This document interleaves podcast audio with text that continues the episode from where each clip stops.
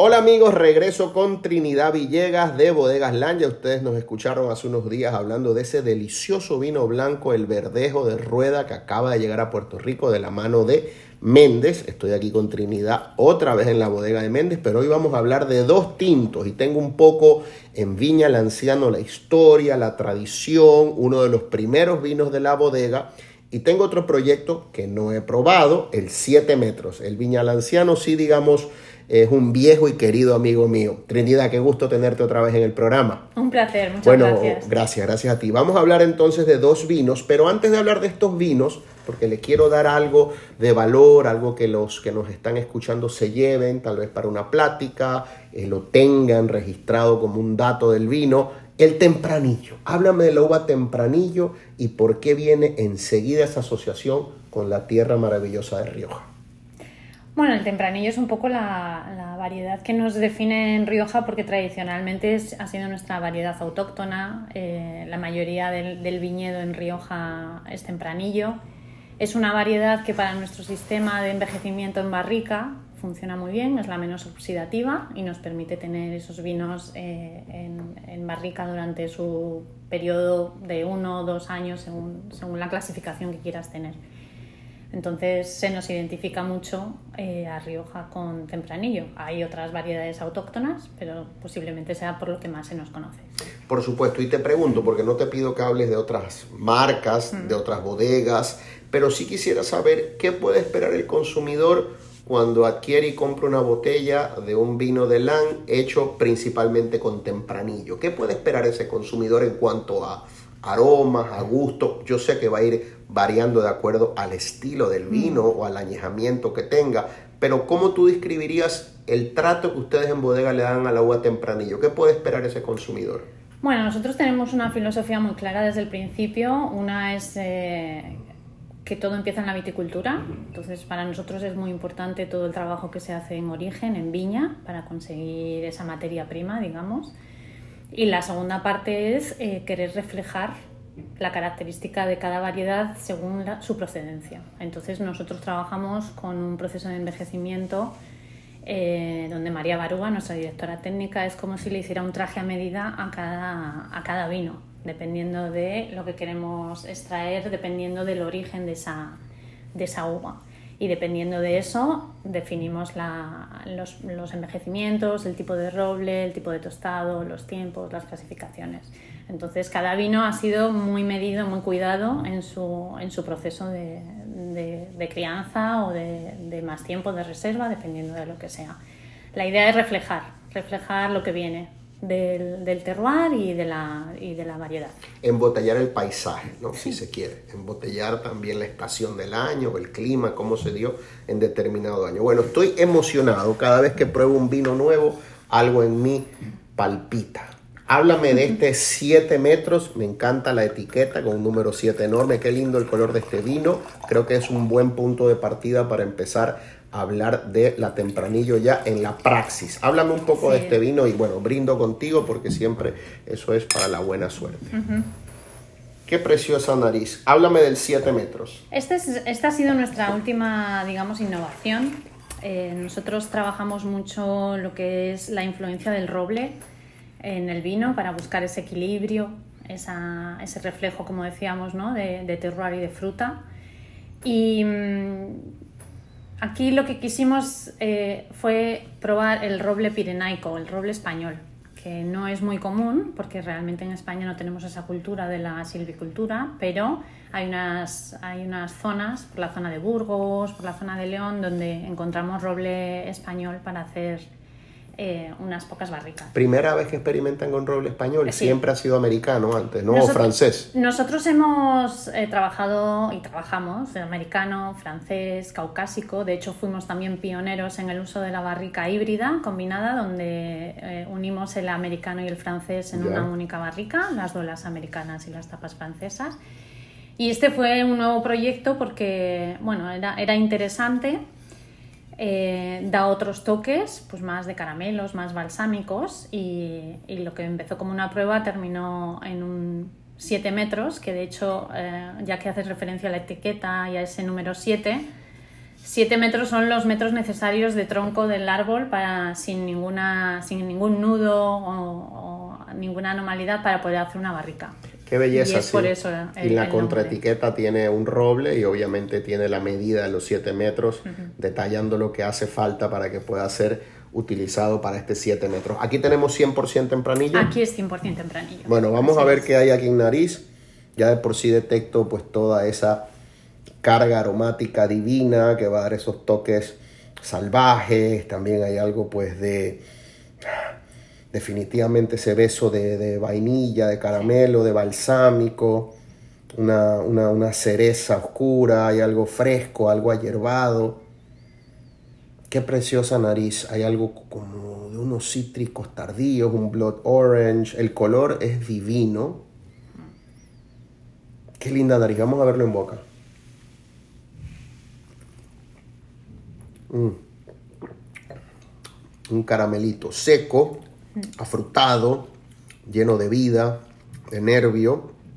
Eh, me gusta el final, es, muy secante, es como que te invita a comer algo, pero es muy, muy afrutado. La, la presencia de la, de la madera es, es, muy tenue, o sea, se, se expresa muy bien la fruta. Siento que estoy mordiendo una ciruela, que estoy mordiendo una fruta madura, pero no tan madura, una fruta muy viva, no jugosa, si se quiere. Es un vino muy jugoso. Eh, no sé si, ¿qué opinas de la...? Sí, nosotros, como decía, queremos reflejar eso y la uva es una fruta y es importante que se venga reflejando en el vino. Además, en este caso es un crianza, tiene menos, a lo mejor, envejecimiento que, que, otros y todavía esa, esa, como dices, esa uva está fresca, está, está roja, está, está ahí presente.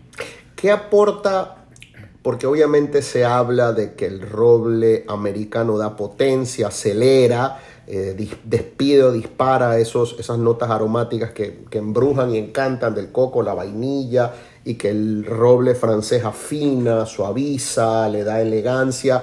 Eh, ¿El roble español qué le aporta al vino?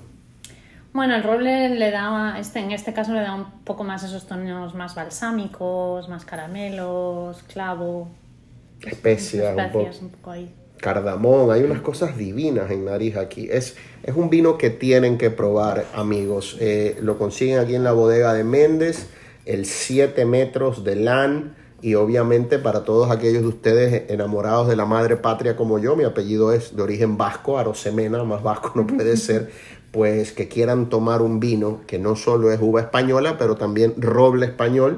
Aquí es 100% roble español en el 7 metros pues esto es un vino para usted. Además tiene el sello de garantía de calidad de LAN. Qué rico está este vino. Está pensado, y con esto termino este vino para ir al próximo, está pensado en un público más joven, está pensado en, digamos, eh, para acompañarlo con comida, para el coleccionista. A mí me parece que es un vino perfecto para dar a conocer la bodega tal vez a unas generaciones más jóvenes. Sí, es un reflejo también del continuo ¿no? que hacer que tenemos en la bodega de investigar, de innovar, de buscar cosas diferentes, de ese público que siempre quiere encontrar algo o novedades o, cosas diferentes que podamos hacer y que nosotros siempre estamos eh, dispuestos a, buscar. ¿Hay muchas bodegas que ya están haciendo esto de utilizar roble español o ustedes nuevamente son un poco pioneros? Sí, no, no hay mucho. Somos de las pocas bodegas que ahora mismo lo están usando. Excelente, está delicioso. ¿En cuánto está, se vende este vino en España? No lo tienes el dato. Lo ponemos, lo ponemos, lo ponemos en, la, en el pie de la entrevista. Bueno, te voy a pasar esta copa porque sé que tienes mucho para que podamos vertir el, anciano acá. Vale. Ahora vamos a hablar de un... Bueno, esta etiqueta yo me recuerdo que era distinta antes en Viña el Anciano. Ha cambiado la, la botella, aquí tengo un Viñalanciano Reserva del 2016 y el Viñalanciano sí que lo conozco bien.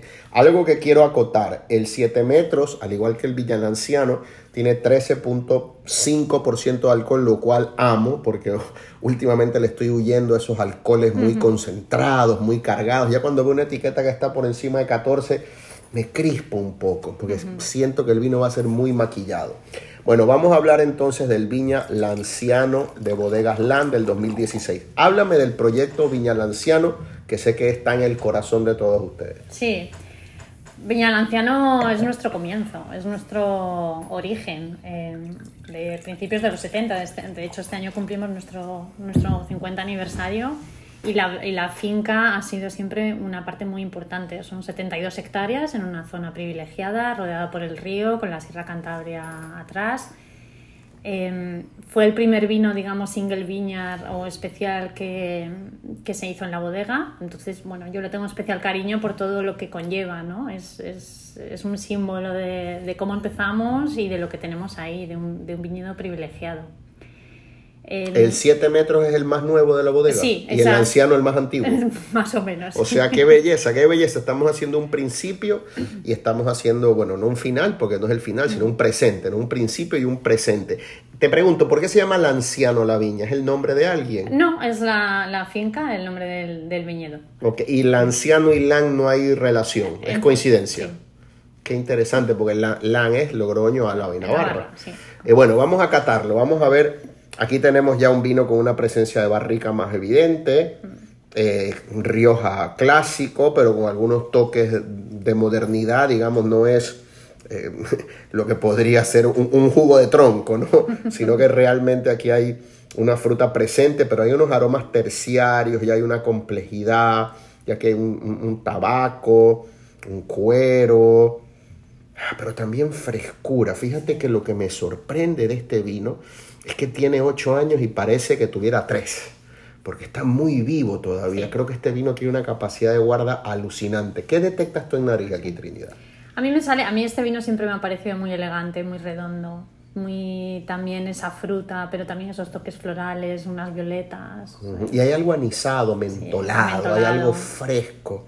Hay algo que te habla de una fruta muy sana. Fíjate que el color del vino es impresionante. A sus ocho años, a sus ocho años está entero. Tú me sirves esto en una cata ciegas y te diría que es un vino del 2020 o 2019.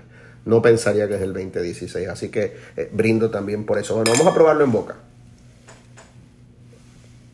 Mm. Mm. Una seda, una cachemira.